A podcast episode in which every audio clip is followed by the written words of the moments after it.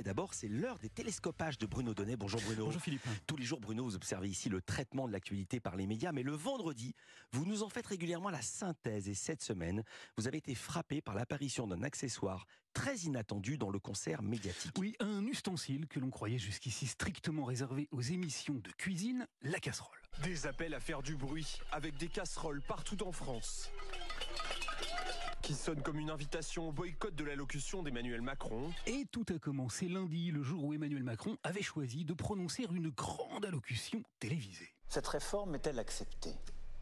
À l'évidence, non. Car je ne sais pas si vous l'avez remarqué, Philippe, mais le président de la République a commis une petite imprudence. Ah oui? Quand ça? Eh bien, pile au moment où il a dit ceci. Personne et surtout pas moi, ne peut rester sourd. Personne ne peut rester sourd. Du coup, toute la semaine, les Français, mécontents, ont pris le président au pied de la lettre et lui ont cassé les oreilles partout, partout où il avait choisi de se rendre. Ce matin, un comité d'accueil avec des casseroles attend le président à proximité de l'entreprise qu'il doit visiter.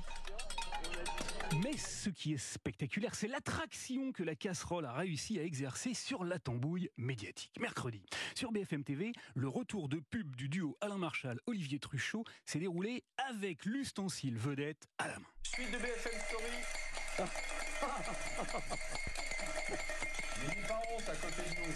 Parce que ça, c'est ce qu'entend le président de la République et c'est ce qu'il va entendre régulièrement. Eh oui, le duo de présentateurs nous a carrément mijoté un petit happening et cette armée de casseroles sur le plateau. Une idée aux petits oignons qui a beaucoup plu à Yann Barthès qui s'est empressé de la chipper et de la faire revenir dès le lendemain sur son propre plateau. Et pour le début, on commence avec euh, l'accessoire un peu tendance de ce mois d'avril. La casserole. Mais s'agissant de casserole, je crois tout de même que c'est hier qu'on a vraiment touché le fond. Car tandis que BFM TV demandait rien de moins qu'un encadré en direct et en plateau autour d'une question, comment dire, totalement essentielle. Bah, on s'est posé la question d'ailleurs, est-ce que on peut relancer massivement l'industrie de la casserole qui ne produit pas assez? Magali Chalet, où en est l'industrie de la casserole en France? Non. Pendant ce temps-là donc, un psychodrame autour de la casserole se déroulait dans les Cévennes dans les Cévennes, une séquence jamais vue opposait une manifestante à un gendarme.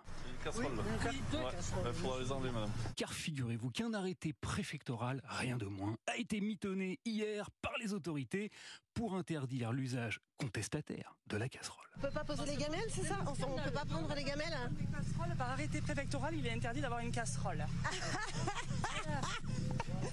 Si la séquence a fait rire quelques grands zélateurs de la casserole, elle n'a pas du tout amusé l'Elysée, ulcéré par le frichti délétère et plus popote du tout avec l'initiative des forces de l'ordre. Ces images de casseroles saisies ne plaisent pas du tout à l'Elysée, qui nous explique que l'arrêté préfectoral ne prévoit pas d'interdire les casseroles, mais uniquement les dispositifs sonores portatifs. Bon, sinon Philippe, cette semaine, les médias se sont tout de même un peu intéressés à ces Français qui ont de plus en, sont de plus en plus nombreux à rencontrer des difficultés pour faire bouillir la marmite. Ce qu'on se permettait avant au niveau des chocolats, des gâteaux, bah maintenant on se dit que c'est un luxe et du coup on peut plus le, se le permettre forcément. On prend les choses qui sont vitales. Il faut dire que l'inflation et les industriels ont manifestement mis les petits plats dans les grands.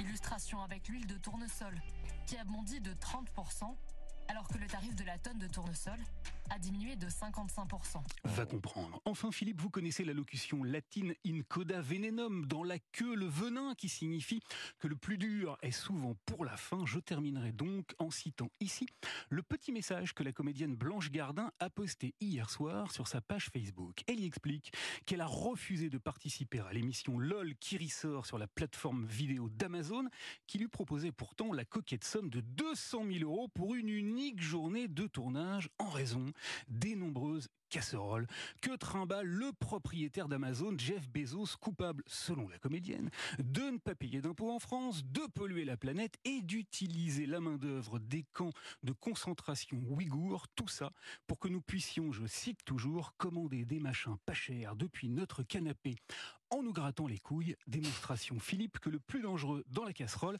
ce n'est pas toujours le fond, mais bel et bien la queue. Une chute à la Blanche Gardin. Merci beaucoup Bruno Donnet. Bon week